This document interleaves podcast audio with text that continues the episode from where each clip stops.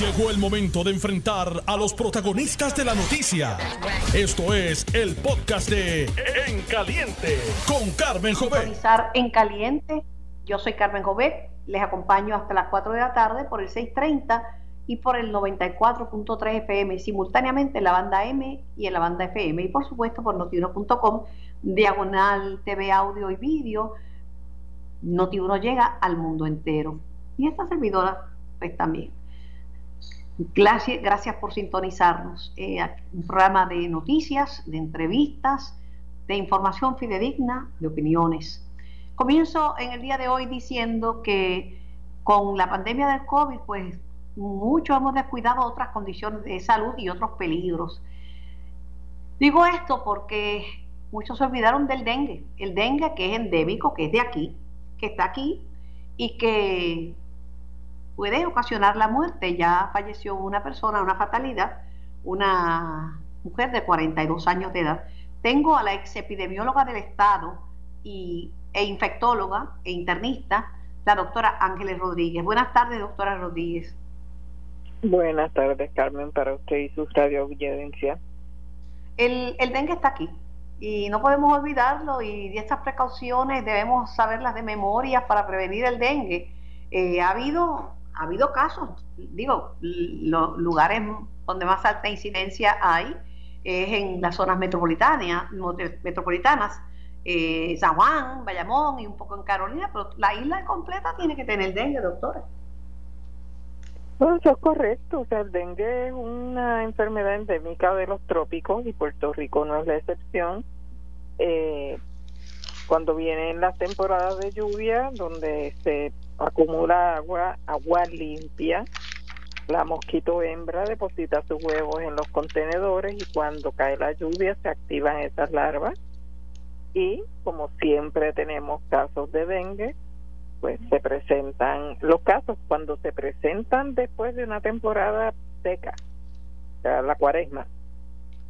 Eh, eso predice que para los meses de septiembre vamos a tener una temporada severa. y este en tres semanas de, comienzan las lluvias, estas las lluvias que son tradicionales eh, a mediados de, mayo, en semanas y a principios de junio. Las de mayo, las de las de embellecerse. las de embellecerse, pero si, si uno se moja y se cuida, pero si uno tiene recipientes llenos de agua limpia después de esa lluvia, pues, está, pues tiene un criadero de mosquitos. Sí, sí, se muere lindo. Este, Me hizo reír. Mire, lo que va del año, doctora Rodríguez, ha habido 97 hospitalizaciones por, por dengue, 13 casos severos y, un caso fatal que es el de la señora de 42 años de edad. Eh, hay varias, varias clases de dengue. Yo sé que hay el dengue hemorrágico que, que puede dar síntomas bien severos, pero ¿qué más nos puede decir de dengue? Ok, el dengue tiene varias presentaciones. Está eh, la infección inaparente, que eso, pues, de hecho, en la mayoría de los casos, que quiere decir que la persona va al médico porque tiene un virus, este, lo miran, tiene poquito, un poquito baja las células blancas, no tiene mayores síntomas y pues se va para su casa y muchas veces no se diagnostica como que tenga. Eso pues se demostró con unos estudios serológicos. La segunda fase es la fiebre rompehueso, que es el dengue clásico. Fiebre alta, dolor de cabeza, dolor en los huesos, malestar general, postración. Eh, esa presentación de en el día 3 o 4, si la presentación es severa, el paciente pierde los síntomas y ese es el tiempo crítico en que se puede prevenir una muerte. Hay una serie de, de síntomas clínicos de alarma.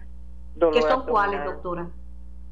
Dolor abdominal, eh, cambio de, de, sensorio, o sea, si la persona está eh, con su mente un poco deprimida, pues se pone activo, si estaba activo se deprime, o sea, se, se adormece, se ve... Eh, y eh, el contagio de plaquetas bajito. En ese momento también va a haber una hemoconcentración, o sea que, que se va a ver como si el hematocrito estuviera bien alto, pero no corresponde a la hemoglobina. esos son signos de que el paciente puede estar haciendo lo que se llama un tercer espacio y va camino a un dengue shock. Y una vez el dengue shock se instaura, revertir eso y sacar a un paciente de, un shock es bien difícil. Aún en el hospital se nos mueren. Eh, y está pues el dengue hemorrágico, que la mayoría de los casos de dengue hemorrágico dan cuando le ha dado a uno dengue más de una vez, porque el dengue a uno le puede dar cuatro veces, porque hay cuatro cepas distintas y ninguna da anticuerpos contra las otras, da anticuerpos contra ella. Ahora, mientras uno tiene un caso de dengue por las dos semanas después y durante el tiempo que está teniendo ese dengue, digamos que sea dengue 1, pues no le puede dar cuatro. Pero después de las dos semanas de haberse recuperado del 1, pues sí le puede volver a dar dengue con dengue 4 si está circulando.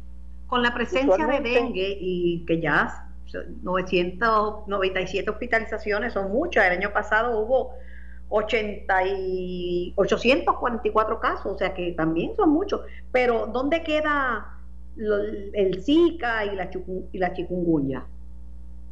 Bueno, todas esas enfermedades son transmitidas por el mismo vector que es el Aedes aegypti, que es el mosquito, de hecho es la mosquito, porque es la hembra la que La mosquito de unas patas bien largas, ¿verdad?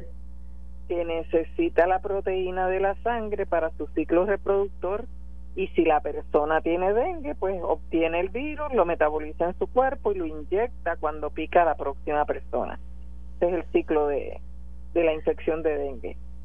Eh, eso es bien importante y la prevención es limpiar los espacios alrededor de la casa. Yo tengo tela metálica, que eso ya nadie lo usa, ¿verdad? Pero yo tengo, tengo esa protección en las puertas. Eh, y nada, me, me echo repelente para mosquitos y voy a estar afuera. Sí, hay que entender que la mosquito, el Aedes aegypti, pica en las horas iniciales de la mañana y cuando el sol se va a poner. Y solamente va a estar tres millas alrededor del sitio donde nace. Por lo tanto, si uno limpia sus alrededores, no va a tener el riesgo porque no va a tener el mosquito. El mosquito no viaja a grandes distancias. Este mosquito en particular, ¿verdad? El anófeles y otros mosquitos, pues sí. Tener plantas, tener eh, flores y plantas eh, ayuda a que las riega uno todos los días y moja los tiestos, ayuda a que, a que venga el mosquito o no necesariamente. Bueno, la información que yo he escuchado de los horticultores es que, por ejemplo, se ha dicho que la bromelia que recoge agua, eh, la, esa planta en particular tiene una sustancia en su superficie que inactiva eh, la presencia de larvas. Otros contenedores, especialmente el que uno pone debajo para recoger el agua que no se salga a la tierra, ahí se puede eh, dar el... Pero la mayoría de los casos es por cubos, piscinas, eh, ranuras, áreas donde el mosquito es alrededor del borde donde pone los huevos y cuando el envase se llena de agua limpia, ahí es que se sueltan los huevos y se activan Yo pienso en dengue y pienso en la cantidad de neumáticos en este país donde hay una crisis. De hecho, el gobernador declaró una emergencia ambiental y activó las medidas para eh, la disposición de, neumáticos, pero eso, esas gomas es que cogen agua adentro, ahí se queda estancada el agua, peligrosísimo. es bien difícil de sacarla porque hay que virar la goma, las gomas pesan, es, es problemático. Así que yo pues presumo que el gobierno tratará, volvemos, si no se toma la acción correctiva ahora, para agosto y septiembre vamos a tener problemas serios con el dengue. Bueno, pues muy agradecida, doctora Ángeles Rodríguez, por la valiosa y detallada información que nos brinda. Sabe que mi programa yo siempre lo enfoco en la prevención y salud es un tema esencial. Salud y seguridad son temas vitales. Gracias, doctora Rodríguez, gracias por su tiempo. Claro que sí, siempre a la orden. Igualmente acá. Tengo a Ángel Figueroa Jaramillo, el líder de, de la UTIER en línea. Buenas tardes, Ángel. Saludo Carmen y saludo a todos los escucha de Noti 630. Lo propio. Después de las manifestaciones del día primero de mayo, donde la consigna era este, en contra, en oposición al contrato entre Luma Energy y la Autoridad de Energía Eléctrica, se ve el caso en la corte y la jueza de quiebra, Laura Taylor Swain, le dio el visto nuevo, bueno, visto nuevo, el visto bueno a ese contrato, el aval a ese contrato, y dice que la autoridad lo puede poner, ¿verdad?, como parte de sus gastos administrativos. Pero déjame aclarar, Carmen, la jueza Taylor Swain no ha resuelto nada sobre los méritos del contrato o no. Lo que resolvió la jueza Taylor Swain es que si el contrato entrara dentro del proceso de quiebra, se va a clasificar como gastos administrativos lo que Luma factura y cobre. Lo que establece eso es que Luma va a tener prioridad de pago por encima de todos los acreedores, por encima del sistema de pensiones y por encima inclusive de los gastos operacionales de la autoridad. Eso es lo que la jueza resolvió en esa etapa. La demanda y la jueza dio su aprobación para que la autoridad incluya el contrato de, de Luma eh, entre sus gastos administrativos. Sí, pero este si se da el contrato. O sea, si el contrato no se da, pues no tiene que pasar eso, ¿verdad? Este, eh, eh, eso hay que aclararlo. La, de, la demanda sobre la validez o no del contrato, la jueza no ha resuelto nada. El 18 de mayo va a haber una vista donde se va a estar discutiendo el interdicto preliminar y si inclusive, Carmen, que si ese interdicto no se otorgara, no significa tampoco que el caso se ha caído, lo que pasa, lo que significa que va a seguir su curso ordinario. Eso es importante aclararlo porque estuve discutiendo con los abogados y es lo mismo que pasó en la misma, esta es la segunda moción de esta índole. la primera fue cuando eh, la Junta de Control Fiscal también le solicitó a la jueza que los gastos de transición, los más de 110 millones que ya Luma ha cobrado, también se le diera prioridad de pago, lo que la jueza también lo otorgó, y también hay que destacar, Carmen, la primera moción, la primera moción está apelada en el, en, el circuito de apelaciones de Boston. Por cierto, la, la vista, si no me equivoco, es el 7 de junio. Y se, y se está apelando porque las determinaciones de las juezas en la práctica, y esto lo hemos discutido con los abogados, ha cambiado prácticamente el Estado de Derecho de los procesos de quiebra del circuito. O sea, ella ha decidido, contrario al Estado de Derecho, que ya el circuito de Boston había y los sistemas judiciales de Estados Unidos había resuelto en los procesos de quiebra y los states. Y en eso pues se está apelando, obviamente, veremos esa apelación. Por eso Pero ella lo que ha dicho que el gobierno, y tengo la reseña de, de la vista, eh, que el gobierno y la Junta de Supervisión Fiscal habían cumplido con el peso de la prueba que ella requería y que la controversia estaba madura para, para resolverse. Sí, ella lo que hizo fue dar un copy-paste a la, a la primera moción que ya resolvió. ella no hizo nada, ella, ella no actuó en contra de la primera, vuelvo y repito, en, ya ella había determinado los gastos de transición donde la Junta de Control Fiscal solicitó que se le pagara primero, y esto es bien interesante, y el Puerto Rico debe, Sí, ella, permíteme añadir que ella utilizó eh, prácticamente los mismos argumentos que en octubre del año pasado para avalar el contrato de transición. Por eso, sí, eso es lo que estoy, estoy afirmando. Pero para que el país sepa que lo que ella aprobó, que Luma va a cobrar primero que todo el mundo. O sea, llegó último y va a cobrar primero. Es el, en, palabras sencillas lo que llaman gastos administrativos. Luma, Luma va a cobrar primero que los acreedores Luma va a cobrar primero que el sistema de pensiones.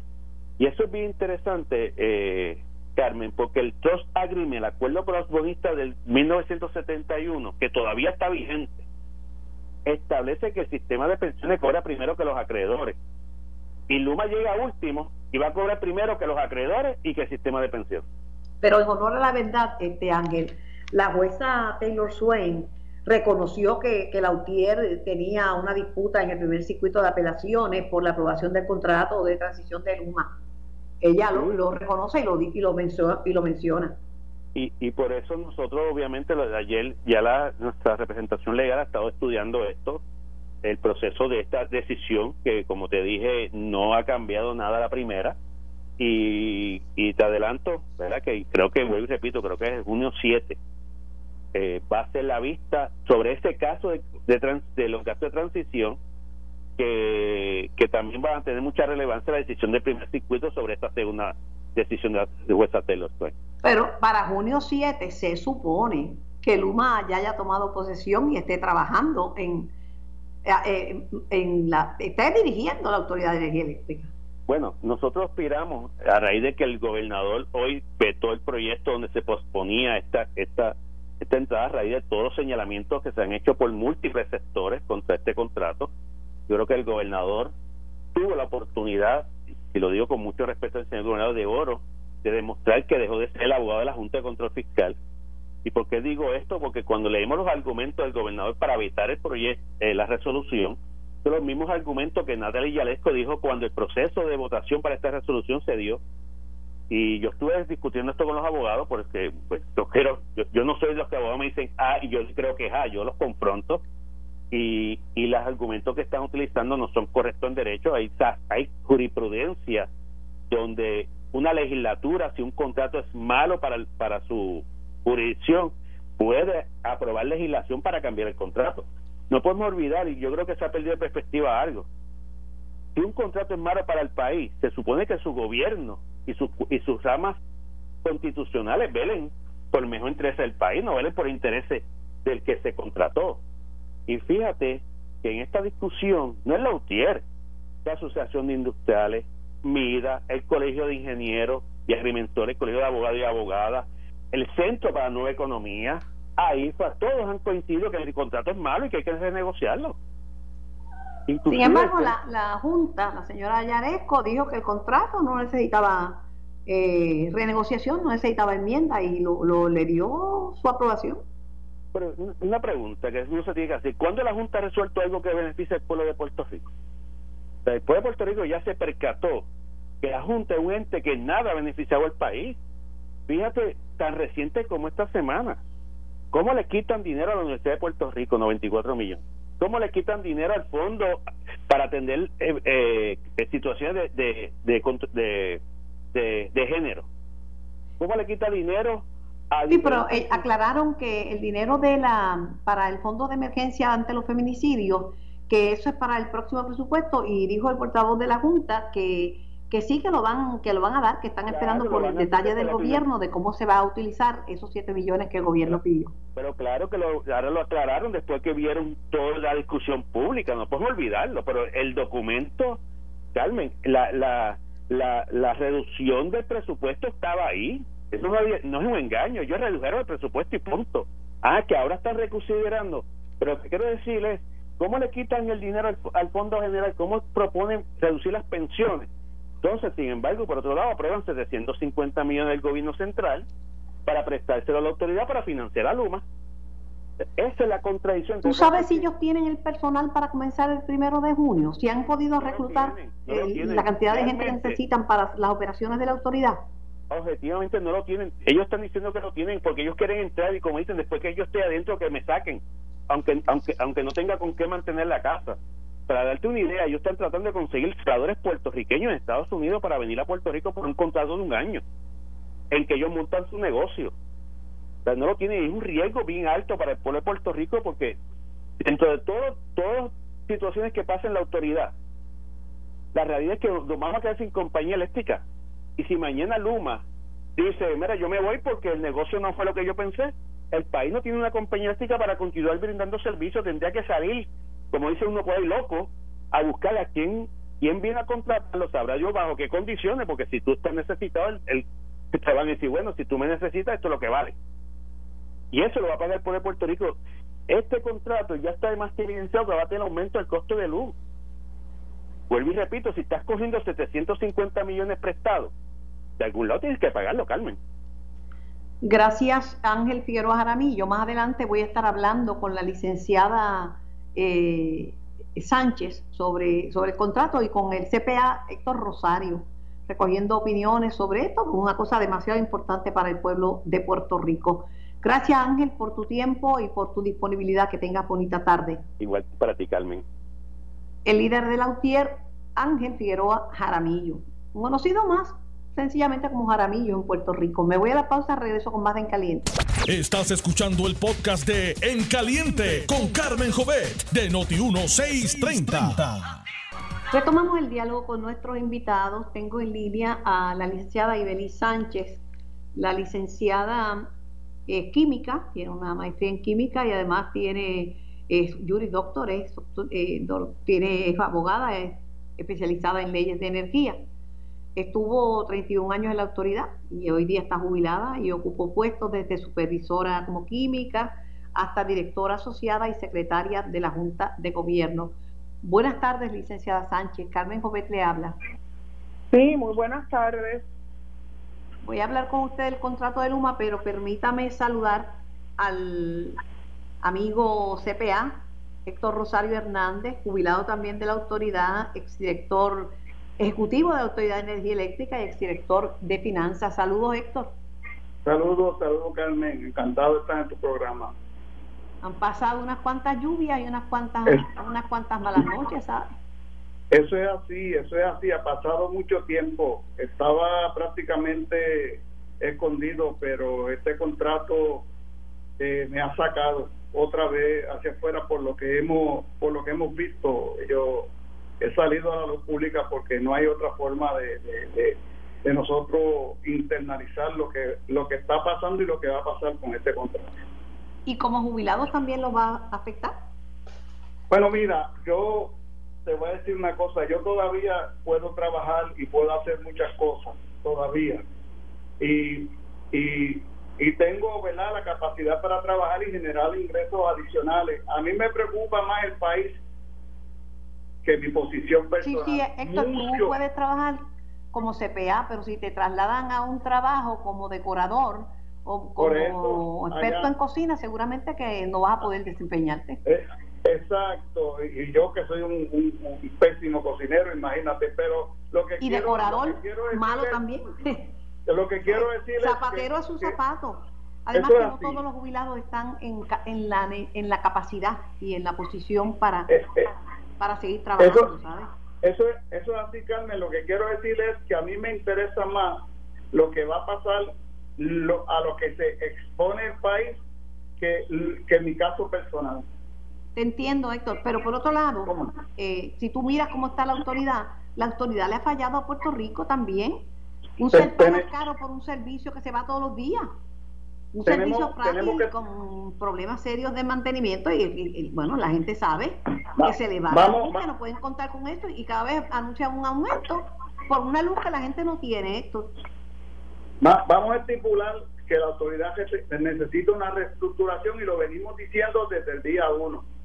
Y nosotros entendemos, tanto la licenciada que está conmigo como yo, que la autoridad necesita una reestructuración y lo que me da pena es ahora que están los recursos disponibles, entonces los recursos disponibles, el, desde mi punto de vista, y te voy a, oye, Carmen, porque hay una cosa bien importante que yo quiero que tú sepas.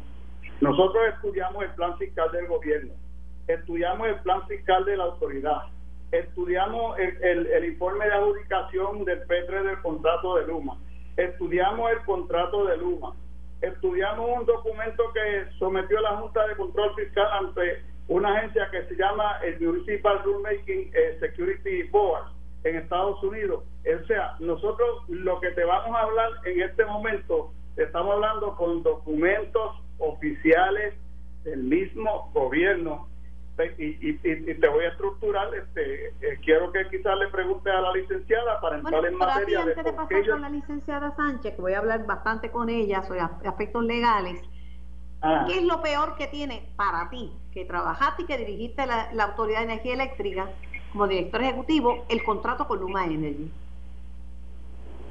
No, no, te, no, te, no, te, no te oí muy bien, perdóname otra vez. Que para lo peor que tiene ah, de la autoridad, ¿qué es lo, peor que, tiene ese contrato con Luma Energy?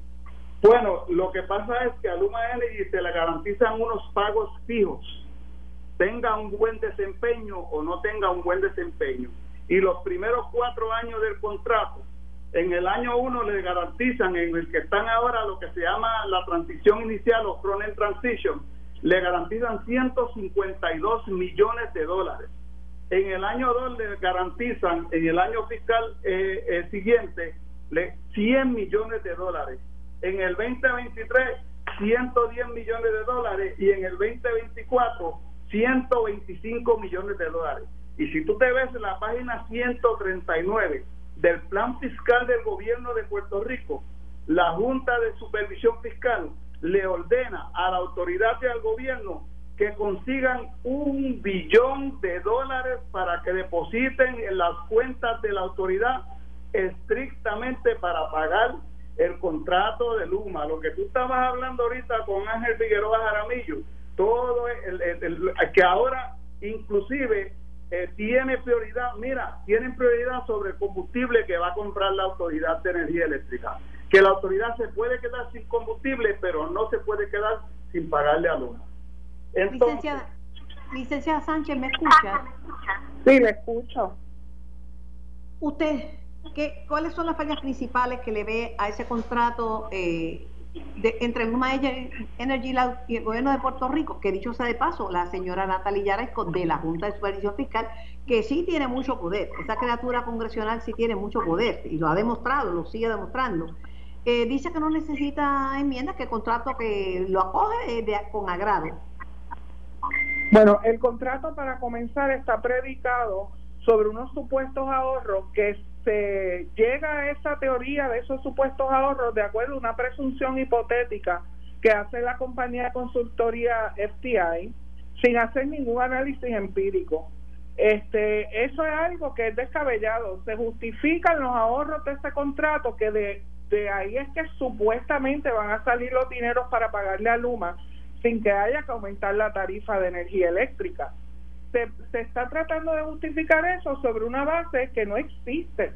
O sea, eso es bien preocupante. Nuestro análisis es que la tarifa de energía eléctrica va a aumentar y se va a elevar sobre los 30 centavos. Y esta no es solamente nuestra opinión, así lo ha expresado también el señor Sancillo de la, de la IEPA y otros otros eh, otras organizaciones que que, está, que han sido vocales la privatización de la autoridad y están detectando ese mismo problema con el contrato. O sea, para mí eso es lo peor que tiene el contrato, que nos va a llevar sin duda alguna a un aumento en la tarifa y a un aumento bien significativo.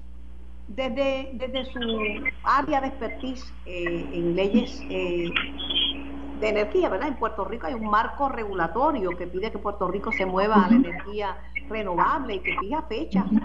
La primera el 2022 y la próxima el 2025, pero eh, está actuando al margen de ese marco regulatorio eh, Luma Energy y el contrato entre Luma Energy y la autoridad. Bueno, el contrato de Luma Energy va a ser un obstáculo para poder alcanzar esos, esos portfolios de energía renovable. ¿Por qué? Porque primero que nada, no hay un plan establecido claro de cómo es que Luma va a transformar el sistema eléctrico de Puerto Rico. ¿Cómo es que ellos van a lograr esa transformación? Nosotros en una ocasión, incluyendo al CPA aquí Rosario, nos reunimos con el señor Stensby y le hicimos esa pregunta, ¿cómo es que usted va a lograr esa transformación para poder cumplir con toda el marco regulatorio? Y él simplemente nos contestó que él no tenía idea, que él sabría cuando llegara a tomar control de la autoridad. O sea que ni tan siquiera hay un plan establecido de cómo esta compañía va a transformar el sistema eléctrico, mucho menos de cómo va a cumplir con el marco regulatorio.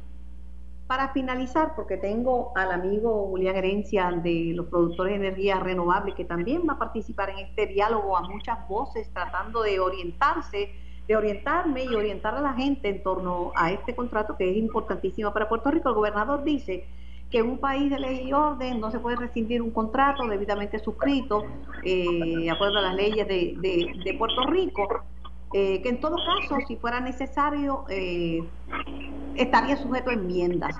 Usted como abogada especialista en esta materia, ¿qué enmienda usted cree que se le deben hacer a ese contrato?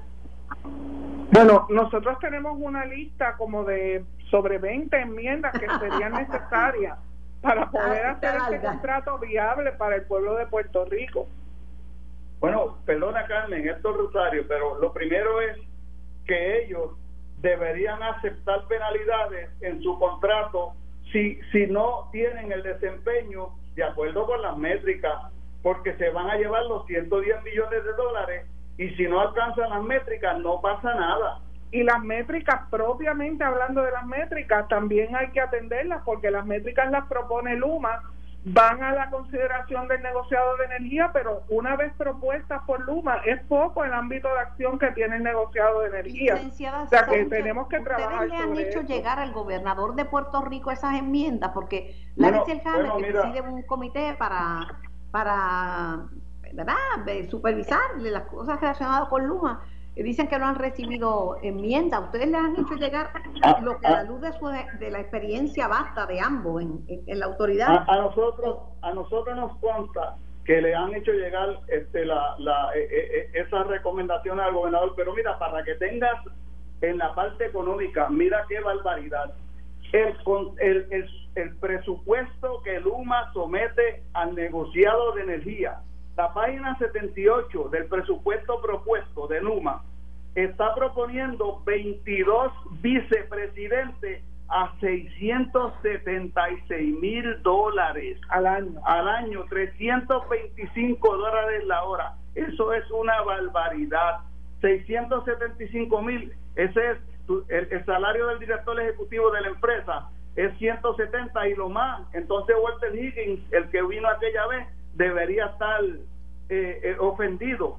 22. Y eso no te lo estoy diciendo yo. Ve a la página 78 esa información yo la sabía, yo tengo conocimiento de esa información y me parece escandaloso en, un país que se en quiebra.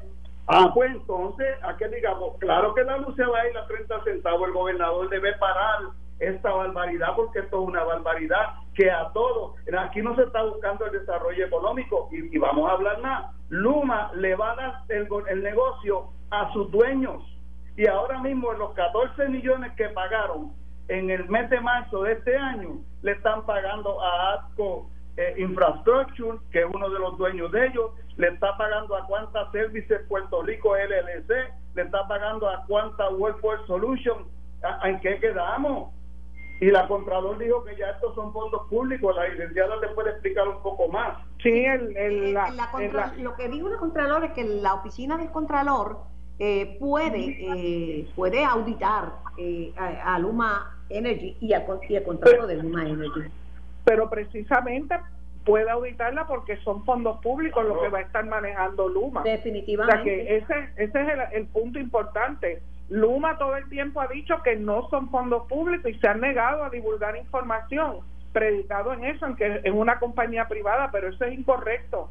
Ellos están sujetos a todas las leyes referentes a fondos públicos porque ellos van a estar manejando fondos públicos. Bueno, agradezco, licenciada Sánchez, este es un tema álgido, pero un tema de vital importancia para el para el país. Héctor, un gusto enorme conversar contigo. Hacía mucho tiempo que no hablábamos, siempre es un placer. Claro. Y estamos, estamos disponibles. luchando, tratando de entrevistar y de llevar puntos de vista para que la gente entienda, porque esto nos va a afectar a todos. Agradecido, Carmen. Muchas gracias por la oportunidad y estamos a la orden. Siempre a las este, órdenes también, licenciada Sánchez. Gracias por comunicarse con nosotros y presentar sus puntos de vista eh, sobre este tema que es bien controvertido. Gracias por la oportunidad. Un placer. Eh, tengo a a, Herencia para hablar de, los productores de energía renovable. Herencia, buenas tardes. Muy buenas tardes, Carmen. Saludos y a toda tu audiencia. A usted le miraron unos proyectos que iban conforme al marco regulatorio. Sin embargo, todo esto sigue viento en popa y a Dios que reparta suerte. Eh, pues, lamentablemente, Carmen, lo de los 16 proyectos de energía renovable a gran escala, solamente dos fueron aprobados, quedaron 14 en limbo, que aún quedan en limbo, en, como, y como te había mencionado anteriormente, con una decisión inexplicable de la señora Yaresco y su equipo de trabajo. Este, aún al día de hoy, aún al día de hoy, eh, estos proyectos están en limbo. Eh, no se le ha dado una, una conclusión final en cuanto a estos proyectos. Y ese es el, eh, pues, esa es la, lo triste de todo esto, de cómo estos 14 proyectos quedan en suspenso y, y sin dirección en cuanto a lo que va a pasar con ellos eh, y cuándo va a pasar eh, la, la, decisión final que vayan a tomar, porque no, no los han cancelado todavía. Yo resolví mi problema, eh. Yo me moví a la energía renovable, como tú sabes, yo soy una defensora de, la energía limpia, de la energía renovable, no para mí, para Puerto Rico entero. Y la gente se cree que es tan difícil, que esto es para gente rica, cualquiera persona puede instalar un sistema. Si paga luz y paga cara por un caro por una luz que no tiene, puede poner un sistema de, placas solares. Pero no se está orientando tampoco, salvo el esfuerzo que uno hace en su carácter individual, no se está orientando la ciudadanía en torno a este cambio que es bueno para para el país, bueno para, para, el, para el ciudadano, bueno para, para el planeta. No se está orientando nada. Lamentablemente, y, y la autoridad en ley tiene que eh, informar y educar a los consumidores de sus alternativas y opciones para poder reducir el costo de energía renovable, ¿no? de energía, y que obviamente la respuesta es a través de energía renovable. Y las diferentes modalidades. Lo que le ponen en la, en la factura es mueva hacia energías renovables. ¿Eso no es suficiente? No, no. Esa no es, es orientación, es la que doy yo todo el tiempo que hablo, que explico cómo y cuándo y cómo funcionan los sistemas. Eso, y cuán eso viables correcto, son. Eh, pero Eso eso, es nos correcto. mueve de la energía renovable, es como los que hacen campaña en favor de, de las mujeres y, y, pues se expresan, no, que, pa, que pare esto, que pare, pero ¿qué vamos a hacer? Vamos a ayudar a las víctimas, las vas a ir, vas a, vas a dar fondos para un albergue, vas a recoger a una parienta que sabe que está en un drama de violencia doméstica y no tiene a dónde huir. O sea, pues la autoridad lo que tiene que decir, ¿cómo, cómo nos vamos a mover? Pero no lo dice. Eso, esa información, es, hay un vacío. Y no sé cuál es el compromiso de Luma con la energía renovable, ¿sabes? Bueno, Luma, Luma tiene, eh, cuando entra en acción, Luma tiene que ejecutar e implementar el plan integrado de recursos, ¿no? Y el plan integrado de recursos eh, tiene definido cuáles son los pasos y las cantidades a implantar en cuanto a la integración de energía renovable al sistema y en el tiempo que tiene que hacerlo. O sea, Luma... O sea, no puede actuar eh, al margen del marco regulatorio, al margen de la ley. No, eh, eh, Luma tiene que allanarse a lo que dicta eh, el plan integrado de recursos y tiene que cumplir con ese plan integrado de recursos. Bueno, como yo he visto tantas cosas eh, y donde lo más importante es el lucro, no necesariamente se está pensando en la, en la energía limpia, siguen todavía pegados al petróleo y pegados a, los combustibles fósiles, que ese es el, mal número uno, de, uno de los males grandes de la humanidad. Eh, eh, y, exacto, y continúa afectando, ¿no? Pero nuevamente, en Puerto Rico, el negociado de energía de Puerto Rico tiene la responsabilidad de asegurarse de que los entes que proveen, distribuyen y venden energía en Puerto Rico cumplan con el plan integrado de recursos y con las leyes. Y hay una ley clara, una ley clara que dice que para el 2025 eh, tenemos que tener 40% de energía renovable. Eh, y ahora, al día de hoy. Eso es imposible. Al día de hoy. Eso es imposible porque estamos tan atrás. No vamos a tener el, bueno. el, ese por ciento de energía renovable bueno. ni en el 2022 ni en el 2025, chicos. Eso está, pero, está bien distante. Estoy, estoy de acuerdo contigo, Carmen, pero al día de hoy el obstáculo no es Luma, el obstáculo es la Junta de Control Fiscal y la señora Yaresco, que detuvo 500 megavatios en energía renovable sin necesidad. Ya una vez lo había aprobado eh, la Autoridad de Energía Eléctrica, su Junta de Gobierno y el negociado de energía de Puerto Rico. Así que vamos a, traer lo que tú trajiste, el tema que tú trajiste ahorita. Aquí llegan entidades a Puerto Rico y operan fuera del marco de la ley establecido. Y aquí llegó la Junta de Fiscal, la señora Yares con su equipo de trabajo, y, y manda a parar 453 megavatios de energías renovables que ya estaban aprobados y que habían sido evaluados y que generaban ahorros al consumidor de Puerto Rico.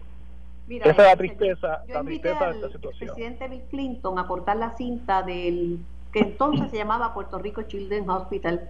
Yo estuve a cargo de esa inauguración y, y Clinton me dijo con su boquita de comer que él no entendía cómo Puerto Rico no funcionaba eh, de forma sustentable con la energía solar. Me dice, ustedes tienen todo a su disposición. ¿Cómo es posible que Puerto Rico no esté liberado del combustible fósil? No. Lamentablemente no hemos podido articular un plan, aunque ya hay eh, partes, ¿no? Eh, hay proyectos de energía renovable ya diseñados y aprobados, pero Junta Fiscal lo está aguantando. Ya hay unas solicitudes adicionales para seguir adelantando proyectos a gran escala. Y esos proyectos, cuando tú los sumas, sí nos ponen cerca o dentro del marco regulatorio y los requerimientos de cantidad de energía renovable en Puerto Rico. Aquí la pregunta es si nos vamos todos a unir detrás eh, eh, de la persecución de este objetivo o si vamos a seguir con la garata eh, de qué, cuándo y cómo y quiénes pueden participar. Aquí el issue es que todos deben tener una oportunidad de participar. Tú y yo como consumidores privados de poner estos sistemas en nuestras casas y eh, grandes y medianos eh, desarrolladores que pueden poner estos sistemas a gran escala a precios sumamente asequibles para que aquellos que no podamos comprar sistemas privados en nuestras casas puedan obtener el beneficio de energía renovable y así seguir déjame, aportando déjame decirte a, que a, mucha gente tiene que entender esto. Tú sabes que ya yo no pago luz, que la autoridad me da crédito. Eh, eh, exacto, eso eso es una posibilidad, Carmen, pero por otra parte nosotros tenemos que tener en mente, ¿ves?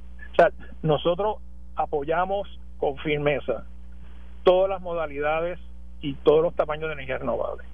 Y en la energía renovable de techos, en, en techos privados, en cooperativas, tienen, tienen un objetivo y un propósito en todo este en todo este plan. Sí, pero, pero, hay yo me un grupo mantengo grande dentro del grid eh, y necesitamos una autoridad de energía eléctrica que, que sea sólida y que pueda servir las necesidades de los que no tienen el sistema. Pero hay, hay un grupo grande de residentes que viven en condominios o personas que no tienen la superficie Exacto. de techo Exacto. en sus casas, pero ahí es donde entran los proyectos de, de gran escala, ¿no? Para cubrir a esa necesidad, de cubrir al comercio de la industria que por su consumo no pueden tener eh, un sistema privado que supla todas sus necesidades. Por eso te digo que eh, nosotros apoyamos nuevamente todo lo que es energía renovable y sus diferentes escalas y modalidades, eh, porque todas tienen un objetivo y un propósito que pueden llenar en Puerto Rico una necesidad premiante. Eh, yo, yo, estoy, yo estoy en fila, yo soy número uno. Y voy a defender esto porque es bueno para mí, es bueno para Puerto Rico, es bueno para el planeta. y, y nosotros estamos detrás de ti. La asociación eh, lo que persigue es eso, seguir educando, seguir aclarando la desinformación que se sigue proveyendo de los, de los sistemas de energía renovable, sean pequeños o gran escala, para que todo el mundo entienda, se eduque y una vez estén informados puedan tomar su decisión sabiamente. Definitivamente. Gracias por tu tiempo. El, el- la, la semana pasada por poco te mando a arrestar porque no pudiste estar disponible para la entrevista, pero Eso muy no, difícil. no llamé a la policía, ¿sabes? No, no hice, no hice. Pero estamos siempre a tu disposición, a Lo tus sé, órdenes cuando sé, renovable. igualmente de mi parte. Esto fue el podcast de En Caliente con Carmen Jovet de Noti1630. Dale play a tu podcast favorito a través de Apple Podcasts, Spotify, Google Podcasts, Stitcher y notiuno.com.